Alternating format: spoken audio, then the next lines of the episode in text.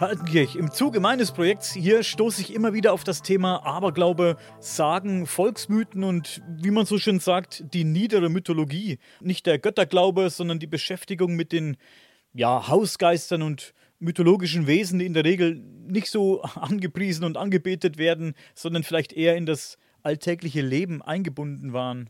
Da ist etwas ganz, ganz Wichtiges, äh, was wir übersehen die christliche Kirche hatte große Probleme gehabt, mit, der, äh, mit den Resten der gallo-germanischen Religion fertig zu werden. Und sie hat versucht, vieles zu christianisieren.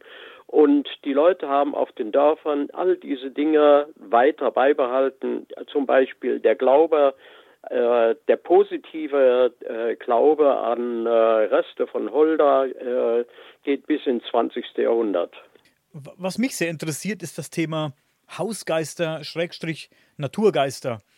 Ja. Wie, wie, weit lässt sich denn der Glaube an Hausgeister zurückverfolgen und wo hat das Ganze denn vielleicht seinen Ursprung genommen, falls man das überhaupt eingrenzen kann? Es äh, sind religiöse Reste äh, und zwar in allen Kulturen der Erde. Man hatte, äh, äh man hatte äh, göttliche Wesen anerkannt, man hatte sie angebetet, äh, man hatte ganze Welten um sie aufgebaut. Und äh, in der modernen, vor allen Dingen wir im, äh, in Europa haben ja einen, äh, eine Christianisierung erfahren, die sehr lange gedauert hat. Da war es so, dass äh, man diese positiven, aber auch die negativen Reste dieser alten religiösen Vorstellungen beibehalten hat. Und äh, das sind unsere äh, Hausgeister. Mhm das Thema Christianisierung hatte ich letztens mit dem Dr. Thomas Höfgen, den hatte ich hier zu Gast. Mit ihm haben wir über sein Buch Der verteufelte Waldgott gesprochen. Im Prinzip geht es darin darum, dass die Naturreligionen im Zuge der Christianisierung eben verteufelt und verboten wurden. Ja, ein Beispiel dazu.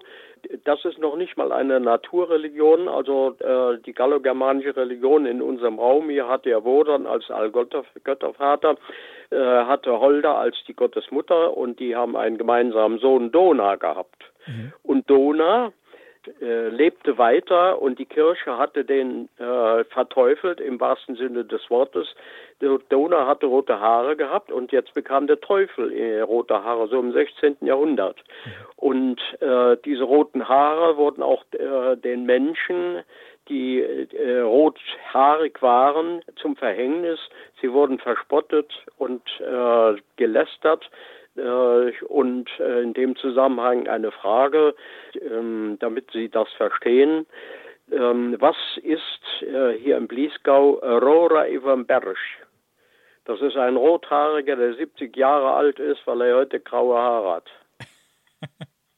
Hat man denn den Eltern der rothaarigen Menschen auch irgendwas angedichtet? Den Rothaarigen, ja.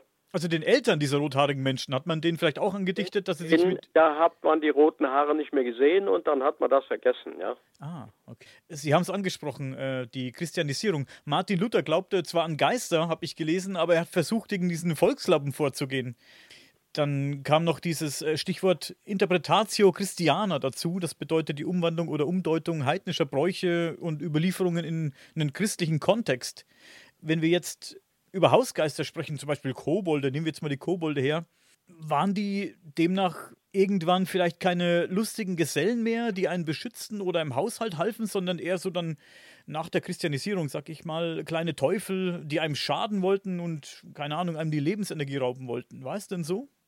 Nein, man muss Folgendes sehen. Äh, in allen Kulturen der Erde haben wir Erscheinungen, vor allen Dingen akustische Erscheinungen gehabt, visuelle Erscheinungen, plötzliche äh, Licht- oder Bildänderungen, die konnte man sich nicht erklären. Dann waren Leute, die dann eine gemeinsame Erklärung gesucht haben.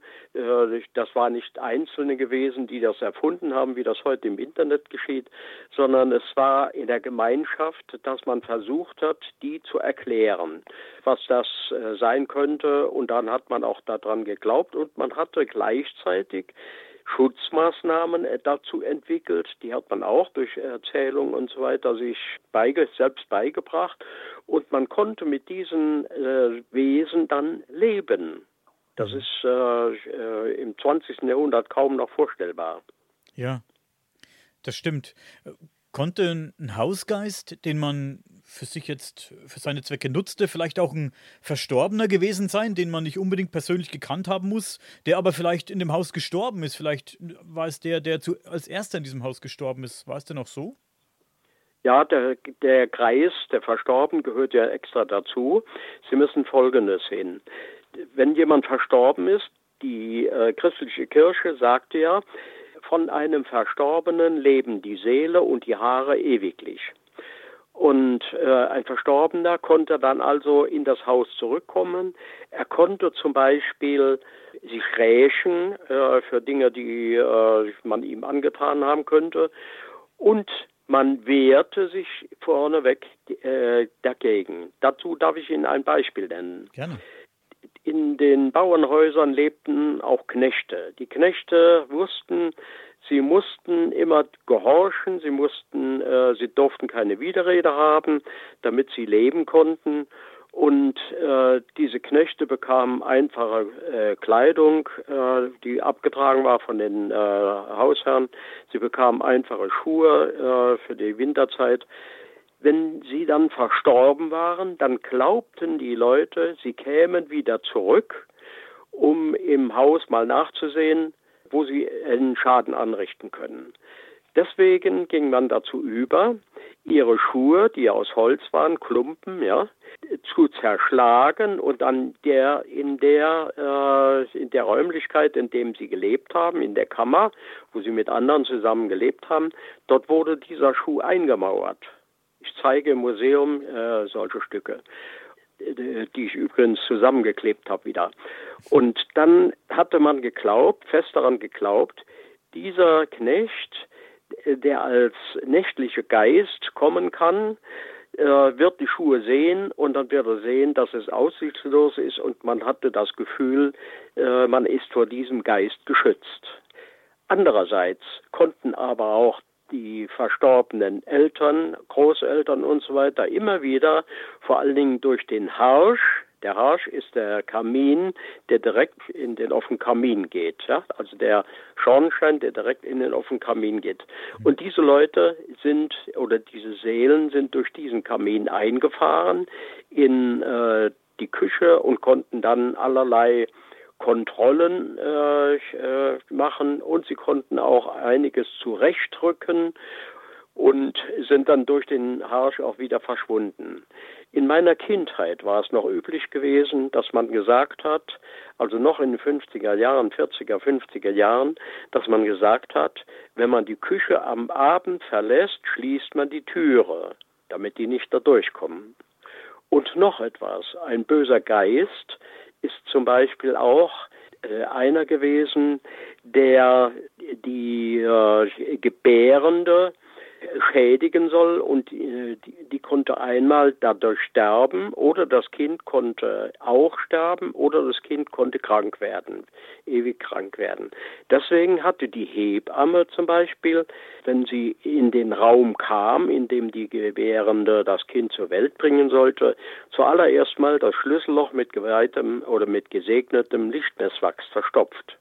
Solche Sachen zeige ich auch im Museum äh, äh, weil ich solche äh, Geschenke gekriegt habe. Ja?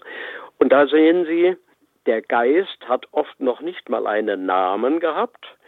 Mit Ausnahme jetzt der Knecht oder der äh, alte äh, Herr des Hauses oder die Herren des Hauses, die Frau des Hauses, sondern solche Geister hat man nur benannt nach den Schäden, die die anrichten könnten. Hausgeister hatten, wenn ich äh, das noch richtig im Kopf habe, auch in der Vorstellung der Menschen oft eine Tiergestalt. Und wie Sie mir im letzten Gespräch schon erzählt hatten, lebten sie nicht selten unter dem Ofen oder in der Nähe des Ofens. Man brachte ihnen auch Opfer da, ja? Man hat sie gefüttert, glaube ich, wenn ich mich recht erinnere. Nee, da müssen Sie jetzt Folgendes sehen, folgende Unterscheidung machen. Das, was sehr weit verbreitet war, alle gallo-germanischen Götter hatten äh, Lieblingstiere. Und man glaubte, äh, dass man den Schutz der Götter hervorrufen kann, wenn man solche Lieblingstiere unter dem äh, im Kaminbereich zum Beispiel oder im Schlafzimmer oder sonst im äh, Flur, im Gang einmauert und dann würden äh, äh, böse Geister fernbleiben. Äh, dazu auch mal ein sehr merkwürdiges Beispiel. 1855 äh, war in äh, äh, Paris die Weltausstellung gewesen und da äh, wurde ein neuer Pflug vorgestellt, Grignon-Pflug.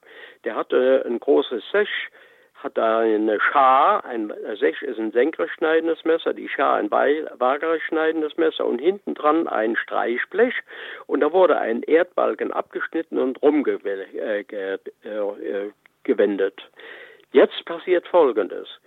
Die Leute finden dann zum Beispiel Rheinheim, Pachten, Borg, von überall dort habe ich äh, Informationen, äh, finden dort plötzlich unter anderem, äh, also nicht nur äh, Fibelreststücke oder Münzen, sondern auch lange Nadeln, die spitz waren und sie waren aus ähm, aus nicht rostendem Metall gewesen und konnten dadurch gut erhalten werden. Meistens waren sie grün, von Grünspan und so weiter. Und diese Nadeln, die mauerten die Leute mit der Spitze in Richtung Haustüre ein, damit die bösen Geister abends nicht reinkommen. Die bösen Geister äh, war eine äh, war etwas, was sehr weit verbreitet war. Sie sollten Unglück bringen, sie sollten etwas anstellen bis hin zum Hausbrand. Äh, sie sollten das Essen verderben, all diese Dinge, an das glaubte man und man äh, hatte auf der anderen Seite sehr viele Abwehr, äh, also Amulette, sagen wir mal, um diese äh, Taten der bösen Geister abzuwehren. In dem Kontext fällt mir noch was ein. Und zwar hatten die Leute ja früher auch furchtbare Angst vor dem Teufel. Und in vielen Darstellungen sieht man den Teufel groß und muskulös. Aber ich glaube, in der Vorstellung der Menschen damals war der Teufel eher klein und eher so listig. Denn Gott war ja allmächtig und, und, und der Teufel musste da eher listig sein, ja? Ist das richtig? Ja, und die äh, im 16. Jahrhundert hat die äh, christliche Kirche, vor allem die Katholiken, aus dem Teufel einen größeren äh, äh, menschengroßen äh, menschengroße Figur gemacht, der dann die Hörner von den beiden Geißböcken Tancreniorse und Tancrisnia trägt. Äh, das sind äh, die Geißböcke, die seinen Wagen gezogen haben und in äh, der Vorstellungswelt der äh, äh, Menschen auf den Dörfern blieb aber der kleine Teufel immer wieder erhalten. Wir, äh, wir kennen das auch, wenn äh, Kinder als kleine Teufel bezeichnet werden. Äh, das war nicht so, dass man die, die riesengroße Angst vor den großen menschlichen Gestalten hatte, sondern die kleinen Teufel, die also äh, äh, hässliche Dinge mit einem machen konnten. Ja? Mhm. ja, ja. Sehr interessant ist das Ganze, das ist wirklich sehr spannend. Und ähm, auch, was ich auch sehr spannend finde, auch der Drache hatte seinen Platz als, sagen wir, Hausgeist. Vermutlich stellte man ihn sich aber ganz anders vor, als wir jetzt den Drachen im, im Kopf haben. Und er hatte, glaube ich, auch eine andere Funktion. Der Drache war insofern eine fürchterliche Funktion gewesen oder hatte eine fürchterliche Funktion, weil er durch die Lüfte gekommen ist und er konnte Luftbewegungen mitbringen. Sehen konnte man ihn meistens oder in der Regel nicht, aber die Luftbewegungen, die ja eigentlich nichts anderes waren als Windstöße, äh, waren den Leuten unheimlich gewesen. Und äh, er konnte einen zu Fall bringen, er konnte äh, Böses äh, übereinbringen, dass man krank wird. Eigentlich Dinge, die andere Geister auch gem äh, gemacht haben. Mhm. Also man könnte auch sagen, er stand sinnbildlich für Nat Naturkatastrophen oder, oder, oder Unwetter und solche Dinge auch, ja? Ja, weniger, weil man auf dem Dorf äh, da etwas vorsichtiger äh, mit war. Äh, äh es war ja weit verbreitet, äh, dass Naturkatastrophen eigentlich Gottgewollte waren. Mhm. Und dann hatte sich der liebe Gott auch äh, der Drachen und der Teufel bet, äh, betätigt. Ja?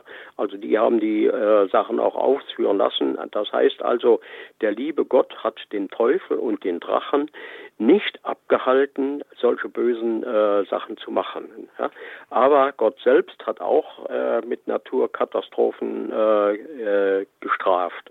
Und da hat man dann gesucht, was man denn angestellt hat in der Gesellschaft, dass der äh, liebe Gott so etwas veranlasst hatte. Gibt es denn eigentlich mittelalterliche künstlerische Darstellungen von, sagen wir, Kobolden, Zwergen, Hausgeistern oder ist das alles erst später entstanden? Nein, man muss Folgendes sehen. Die Kirche hatte Priester gehabt, sie hat Mönche gehabt, sie hat alle möglichen Leute gehabt und eine Gruppe waren die anerkannten Künstler und diese Künstler hatten eine Aufgabe.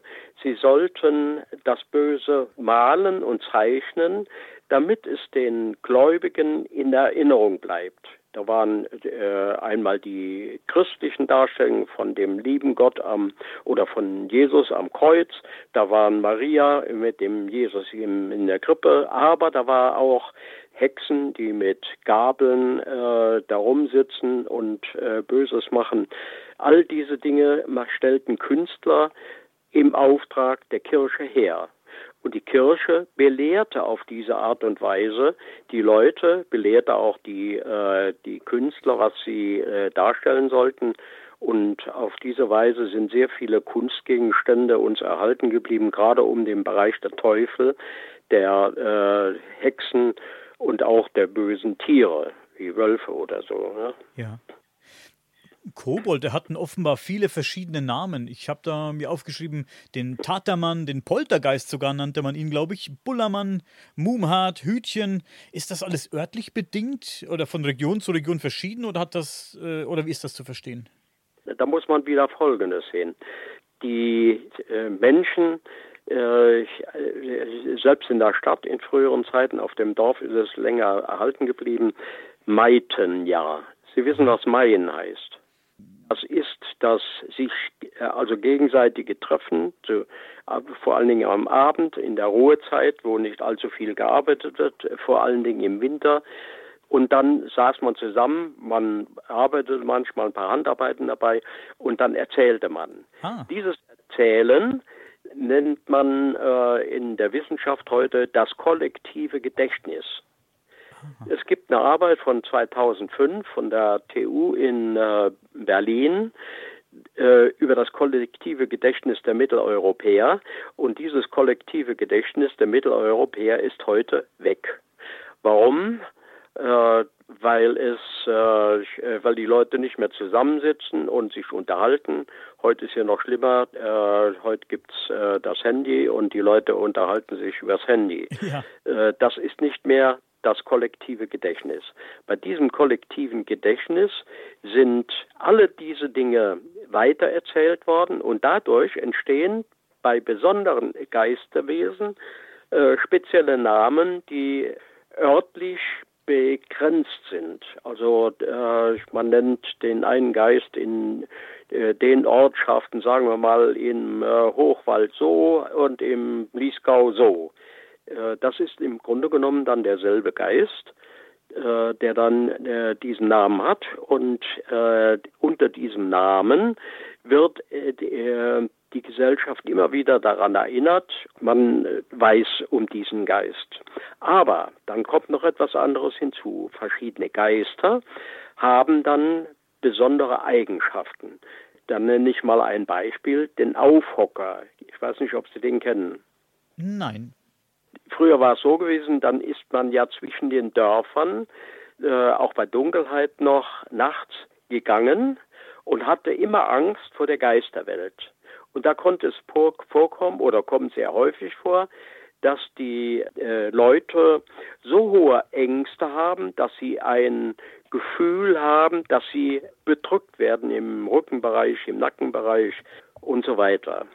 Dann sprach man davon, dass es der Aufhocker ist. Wenn man dann aber das äh, Dorf äh, erreicht hat, in dem man wohnte, ließ plötzlich diese Angst vor der Geisterwelt nach und man sagte, der Aufhocker ist abgesprungen und hat sich schnell versteckt.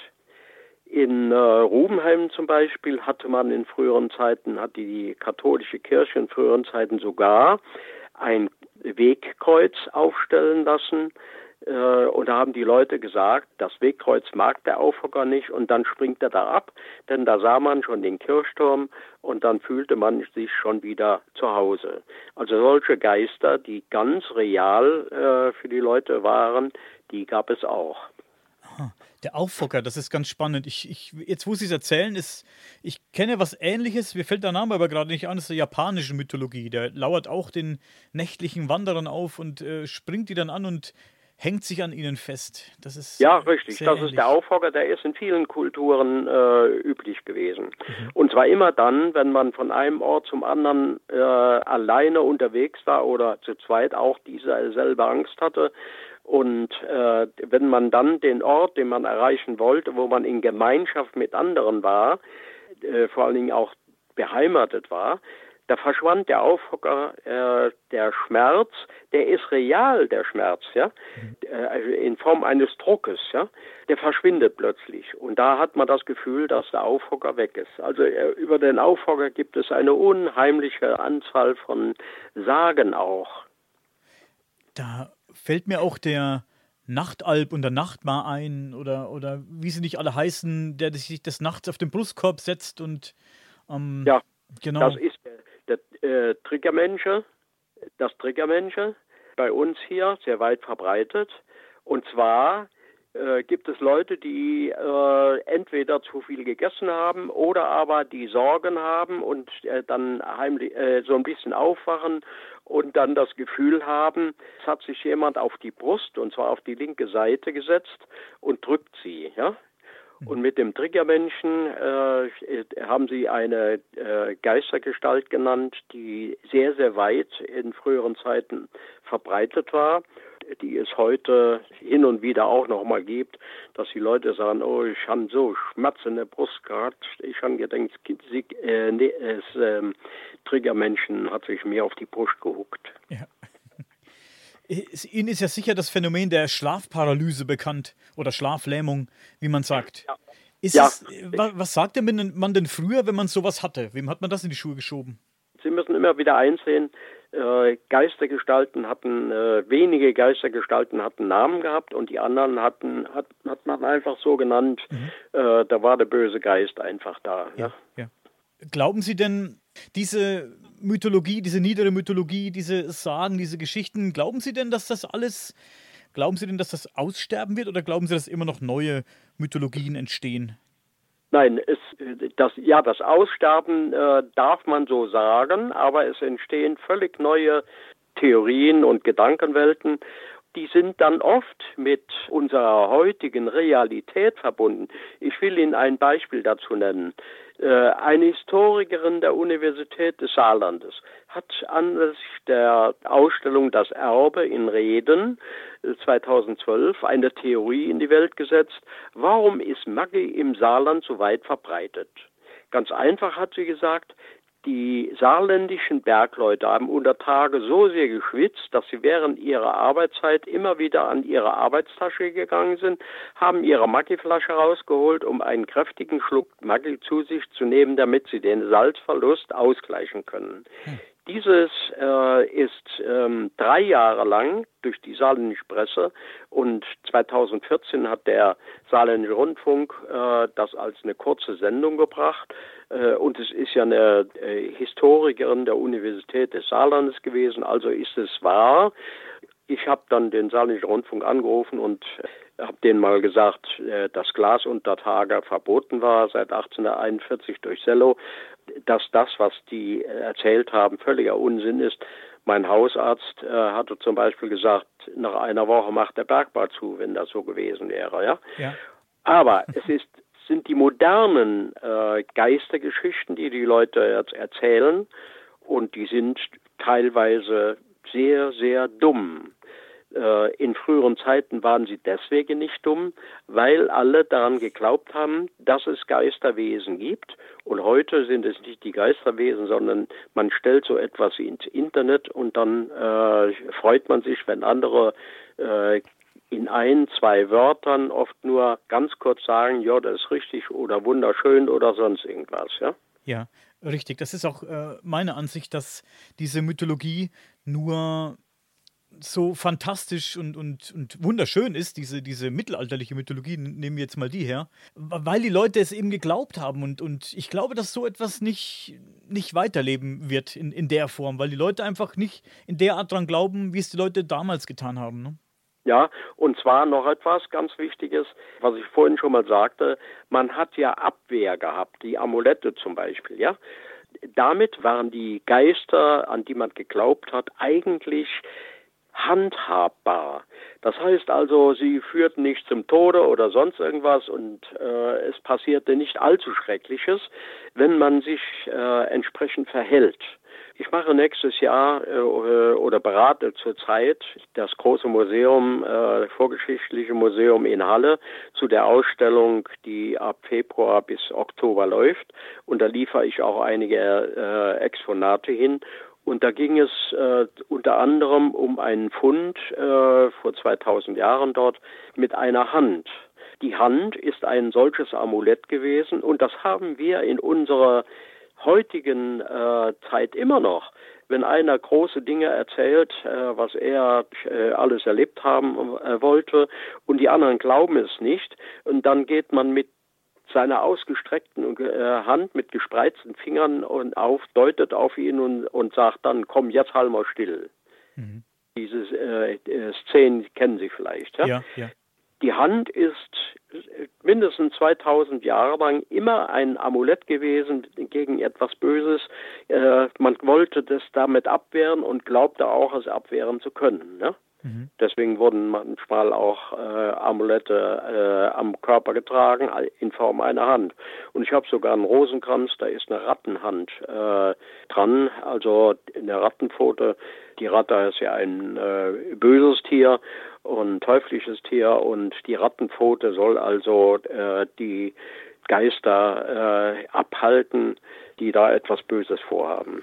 Ah, das mit der Ratte ist sehr spannend. Das hatte ich, das hatte ich nicht gewusst. Interessant, weil Sie gerade ähm, Ratte als böses Tier und geisterabwehrend beschreiben. Ich habe äh, vor kurzem in einem anderen Gespräch darüber geredet, dass dem Hahn in verschiedenen Naturreligionen in verschiedenen Ländern äh, dem werden magische Kräfte nachgesagt. Werden, deswegen wird er auch oft in magischen Ritualen verwendet, im Voodoo-Glaube äh, Voodoo, ähm, zum Beispiel. Ja. Der hat bei uns auch eine so große Bedeutung. Äh, auf unserem Haus hier in Rumheim haben wir die Ziegel abdecken lassen und ich habe dem Dachdecker damals gesagt, wenn Ziegel da sind, die besondere Zeichen drauf haben, mir geben. Mhm. Und dann bekam ich einen Ziegel mit, also einen Biberschwanz, 1897 aufgedeckt. Der hatte drei Haarfußabdrücke. Äh, und da bin ich nach Rheinheim äh, zu den Archäologen und habe denen das gezeigt. Und dann hat der eine gesagt, oh wunderbar, tolle Sache, das wissen wir alles. Die Römer haben früher die Ziegel auch hergestellt, in die Sonne zum Trocken gelegen und ist abends der Hahn drüber gelaufen. Das ist völliger Unsinn. Keramik, ich komme auch, ich habe äh, äh, immerhin äh, äh, bei Wilhelm Boch in der Generaldirektion über Arbeitswirtschaft äh, drei, drei Jahre da gearbeitet. Ich weiß, dass ein Hahn, der über einen äh, Tonziegel äh, läuft, äh, nur einen ganz, ganz Schatten, äh, schwachen Schattenabriss äh, machen kann. Aber diese Ziegel sind, diese Hahnfußabdrücke in dem Ziegel sind relativ tief eingedrückt. So, und da war es so gewesen, der Hahn ist unter anderem, und zwar der schwarze Hahn mit dem roten Kamm, ist ein Schutz Tier äh, des Gottes Dona gegen Blitz und Gewitter und sonstige äh, gefährliche Dinge, die äh, dem Haus Schaden zufügen können. Und da ist man hin und hat den Ziegelbrenner, äh, den Ziegelstreicher ähm, gebeten, einen Ziegel zu machen mit drei Hahnfußabdrücken. Ich habe äh, ich stelle diesen auch immer wieder im Museum aus. Da hat man den Dorfhahn oder den Haushahn gefangen hat die mit der Hand in den weichen Ton die Abdrücke gemacht. Da musste man schon ein bisschen äh, reindrücken, ja? ja? Und dann hat man den Hahn nach drei Abdrücken wieder fliegen lassen. Ja? Ah. Sie müssen auch noch einsehen. Auf den Kirchen im Mittelalter wurde der Hahn draufgesetzt. Mhm. Da hatten die Christen das alte Denken um den Hahn Donas christianisiert. Und jetzt heißt es, das ist der Hahn, der gekräht hat äh, am frühen Morgen äh, kurz vor der äh, Kreuzigung äh, von Jesus. Und äh, der Hahn war ein Symbol gewesen auf den Bauernhäusern äh, als Abwehr gegen Blitz und Donner. Mhm. Da fällt mir auch noch ein, so ein Satz ein, den man oft gehört hat: ähm, Man setzt jemanden den roten Hahn aufs Dach. Richtig. Der rote Hahn auf dem Dach bedeutet folgendes: Der rote Kamm des Hahnes äh, von Dona äh, war Feuer gewesen. Und wenn man dann hingeht und äh, jemandem Feuer äh, äh, aufs Dach liegt äh, oder äh, aufs Dach muss man folgendes sehen, das wäre ja früher ein Strohdach gewesen. Ne? Ja. Äh, Stroh brennte relativ schnell an. Deswegen äh, war es sehr einfach, etwas auf das Dach zu schmeißen, etwas brennendes Holz aufs Dach zu schmeißen, dann brannte das Haus schnell an. Ja? ja. Und äh, da ist das, äh, da hängt das mit zusammen. Den roten Hahn, also das ist der rote Kamm, äh, auf das Dach geschmissen. Ja. ja. Und, und damit das Haus äh, einem angezündet. Mhm. Das ist alles so spannend. Ich könnte stundenlang zuhören, aber wir sind ein bisschen, ein bisschen äh, hängt uns die Zeit im Genick heute. Deswegen ein, zwei Sachen interessieren mich noch, dann sind wir auch durch heute. Und zwar fällt mir gerade noch ein, als ich ein Kind war und jetzt fällt mir auch der Name wieder ein, da stand bei uns im, im Wohnzimmer und das durfte auch nicht weggeräumt werden, auf Teufel komm raus nicht, ein Wolpertinger. Ja, der Wolpertinger ist eine äh, Geistergestalt, die äh, nun besonders den Kindern gegenüber als reale Gestalt dargestellt wird. Äh, ich habe eine sehr schöne von einer Frau aus Walsheim, äh, die hatte das gemacht aus einem alten, äh, kaputten Pelzmantel mit wunderschönem Fell, mit großem Maul und äh, genäht. Also äh, der Wolberdinger war eine solche Figur gewesen, die dann aufgepasst hat, dass keine anderen bösen Geister in das Haus kommen.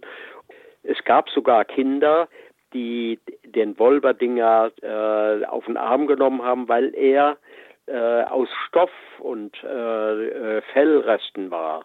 Später hat man dann solche Wolberdinger äh, auch aus Holz gemacht und ins äh, Wohnzimmer gestellt. Ja. Mhm. Also er hatte auch so eine Schutzfunktion. Interessant hatte eine Schutzfunktion im Haus.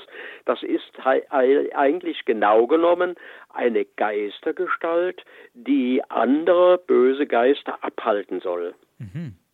Eine weitere Figur, die ich sehr interessant finde, leider nicht viel drüber weiß, weil ich erst äh, vor ein paar Tagen drüber gelesen habe, mich nicht weiter informieren konnte, ist das Moosweiblein. Und das Moosweiblein konnte meines Wissens nach sogar mit einem Menschen verheiratet sein über das Moosweiblein gibt es heute kaum noch Wissen.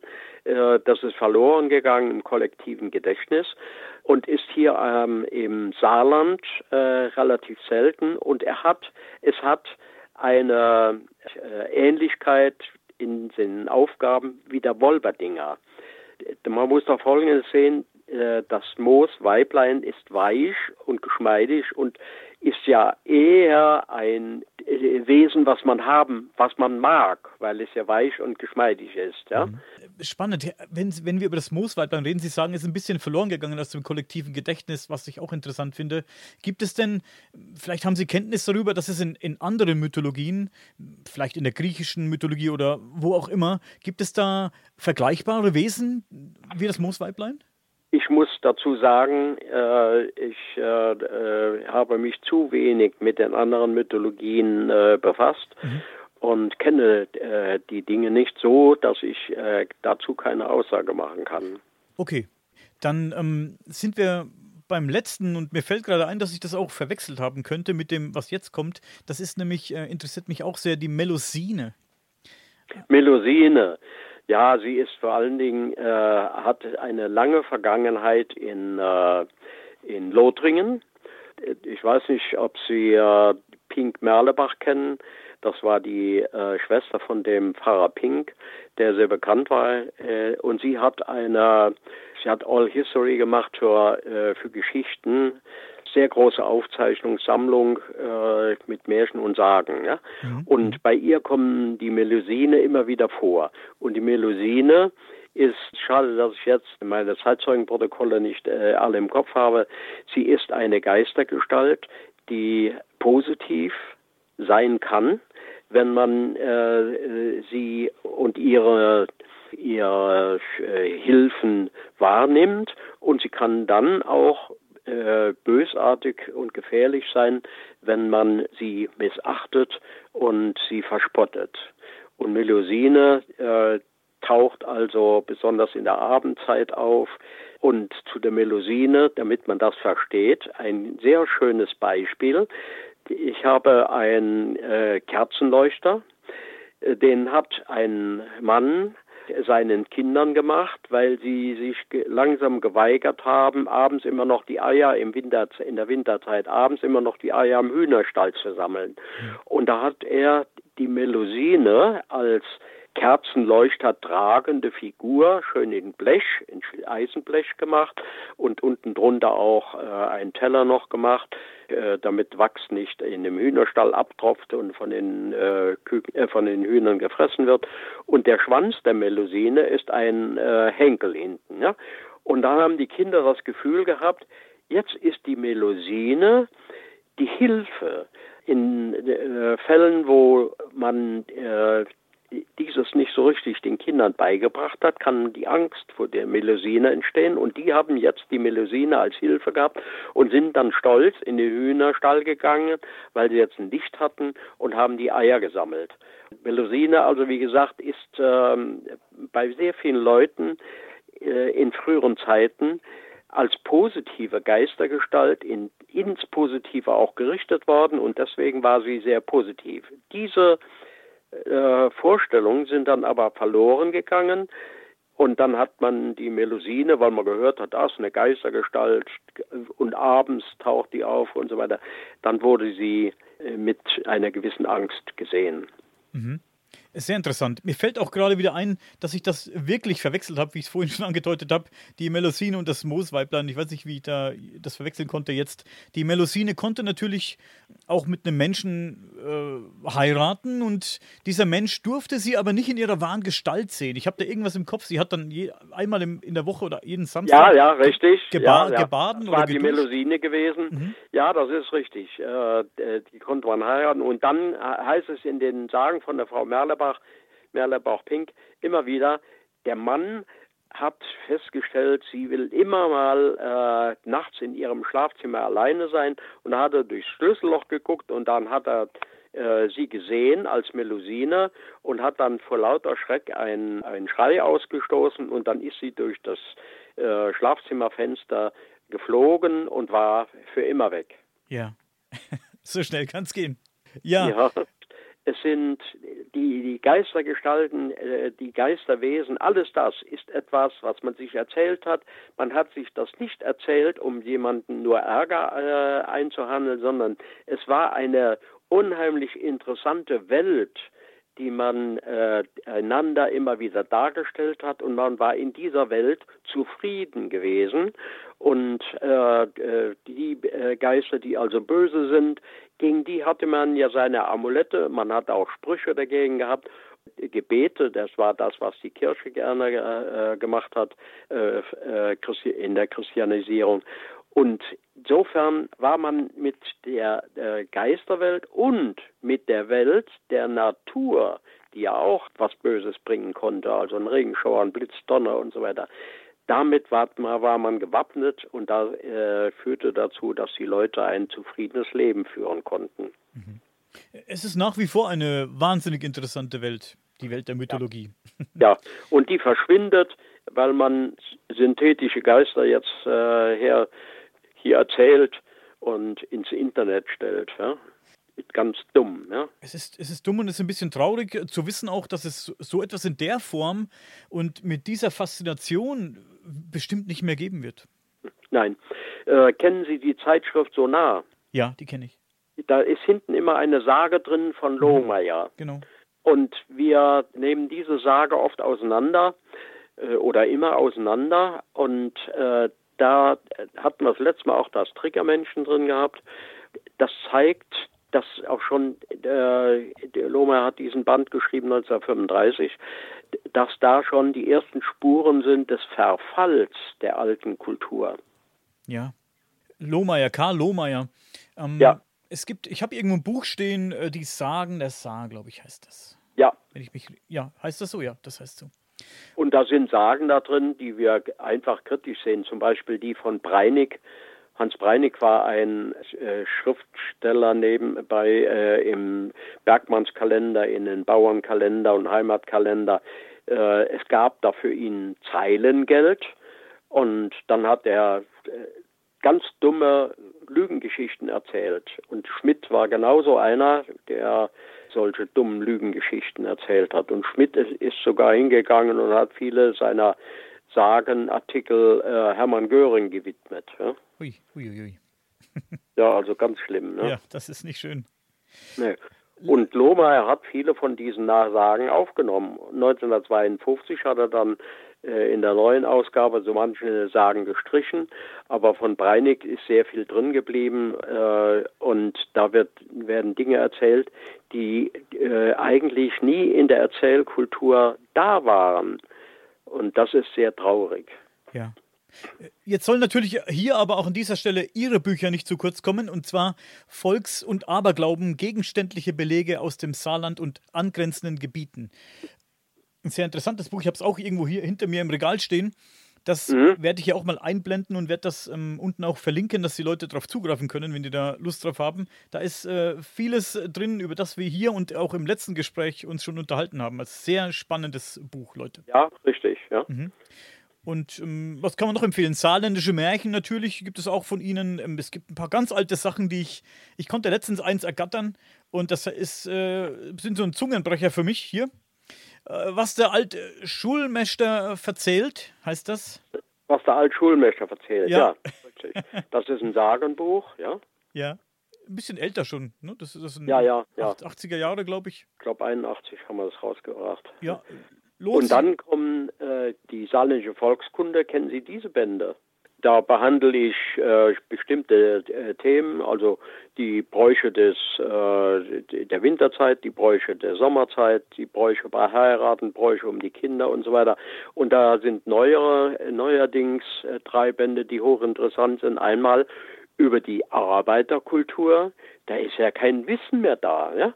Und dann über die Frauenkultur, da gibt es auch kein Wissen drüber. Und dann eins, der Deutsche Museumsverband hat mir vor einem Jahr oder zwei Jahren mitgeteilt, dass viele Museen schließen. Die Zahl ist erschreckend, sind immerhin 20 Prozent, die geschlossen haben, weil, also volks- und heimatkundliche Museen, weil es niemanden mehr gibt, der die Dinge erklären kann. Und dann habe ich ein Band rausgebracht, äh, wo äh, ich die Gegenstände nicht nur sage, ein Beispiel dazu, das ist eine Sense, damit hat man das Gras gemäht oder das Getreide gemäht, aber alles, was da rundherum war, das ist heute alles vergessen. Ein Beispiel dazu, ein Knecht durfte mit der Sense niemals in die Küche kommen, weil die Sense das Symbol des Todes war, der das Leben abgeschnitten hatte. Und mhm. wenn ein Knecht mit einer Sense in die Küche gekommen ist, dann hat die Hausfrau äh, ihn nicht nur rausgeschmissen, sondern tagelang war Krach gewesen. Ne? Ja. Und solche Hintergründe muss man einfach dann äh, auch verstehen. Und äh, äh in den heutigen Museen heißt es immer wieder, gucken Sie doch, was auf dem Schild steht. Mehr kann ich Ihnen auch nicht sagen. Mhm. Und das ist der große Nachteil heute. Ja? Da macht übrigens die Sonar jedes Mal ein, äh, ein Bild, bringt ein Bild und einen Kurzbericht zu einem der Objekte, die in Museen noch zu finden sind. Ich habe hier noch, äh, noch ein Buch gefunden, das habe ich aber nicht. Schumacher Skret. In dem Buch geht es offensichtlich um Milch- und Butterhexen. Vielleicht zum Abschluss setzen Sie ja. mich nochmal in Kenntnis, was Milch- und Butterhexen sind. Ja, also man glaubte, dass Milch äh, in der äh, bösen Welt immer wieder gesucht wird. Wir haben zum Beispiel Vorstellungen in früheren Zeiten, dass Frauen sich, böse Frauen, also Hexen, sich in Katzen verwandeln, vor allem schwarze Katzen, in die in den Stall schleichen und dann die Kühe anspringen. Und das ist etwas, was äh, Leute sogar real gesehen haben. Besonders bei den äh, liegenden Kühen haben sie Milch gesoffen an den Eutern. Ja? Ah. Man glaubte also, dass Hexen die Milch verzaubern könnten. Wenn eine Kuh zum Beispiel Blutspuren in der Milch hat, dann war äh, das von einer bösen Frau gewesen, die äh, die Kuh verzaubert hat. Und wenn eine Milch zu schnell sauer geworden ist, war sie auch, äh, war sie auch von einer äh, bösen Frau äh, gewesen. Also Milchhexen, Butterhexen ist dasselbe, sind Geistererscheinungen gewesen in früheren Zeiten, die mit der realen Welt der Milchwirtschaft zu tun hatten, nämlich wenn einer schlecht die Kuh schlecht gefüttert hat, hat sie ihm schlecht Milch gegeben. Oder wenn er die Kuh äh, als Zugvieh gehabt hat, zu große Leistungen abverlangt hat, dann hat die abends kaum noch Milch gegeben. Ja? Das ist etwas ganz Natürliches. Mhm. Aber das hat man in den Hexenglauben gesteckt. Ja. ja. Wahnsinnig spannend. Man kann wirklich äh, noch, nur nochmals betonen, dass es sehr traurig ist, dass es vielleicht irgendwann mal eine Zeit geben wird, in der das keiner mehr wissen wird. Ist wirklich, da haben Sie recht, das ist wirklich sehr, sehr schade, dass diese Welt verloren geht. Ja? Mhm, sehr schade. Äh, nichtsdestotrotz bin ich Ihnen sehr, sehr dankbar für das Gespräch heute und dass es auch so spontan geklappt hat. Ich habe mich ja heute im Tag geirrt. Es tut mir leid nochmals. Nö, das ist nicht schlimm. Aber hat ja gut geklappt dann doch. Und ja. Ähm, ja, wie gesagt, vielen Dank. Ich wünsche Ihnen weiterhin alles Gute, viel Gesundheit und alles, was Sie sich sonst noch wünschen. Ich werde versuchen, mir auch das Museum mal live anzugucken. Ich habe es bis jetzt immer auf YouTube. Ich gucke immer ihre Videos auf YouTube. Das kann man an der mhm. Stelle auch nochmal erwähnen. Sie haben einen interessanten YouTube-Kanal, wo sie auch ein bisschen ein paar äh, Gegenstände aus ihrem Museum vorstellen. Das Museum ja. des saarländischen Aberglaubens glaube ich, heißt der Kanal auch. Darf man ruhig mal, mal erwähnen an dieser Stelle hier. Ich werde ihn auch verlinken. Leute, wenn ihr das hier hört und seht, geht mal auf den Link in der Videobeschreibung und abonniert gerne den Kanal von Herrn Altenkirch. Da gibt es mhm. Spannendes zu hören und zu sehen. Okay, Herr Altenkirch, an dieser Stelle sage ich äh, nochmals vielen Dank und ja, hoffentlich bis bald. Okay, und Ihnen auch alles Gute. Dankeschön. Tschüss. Tschüss.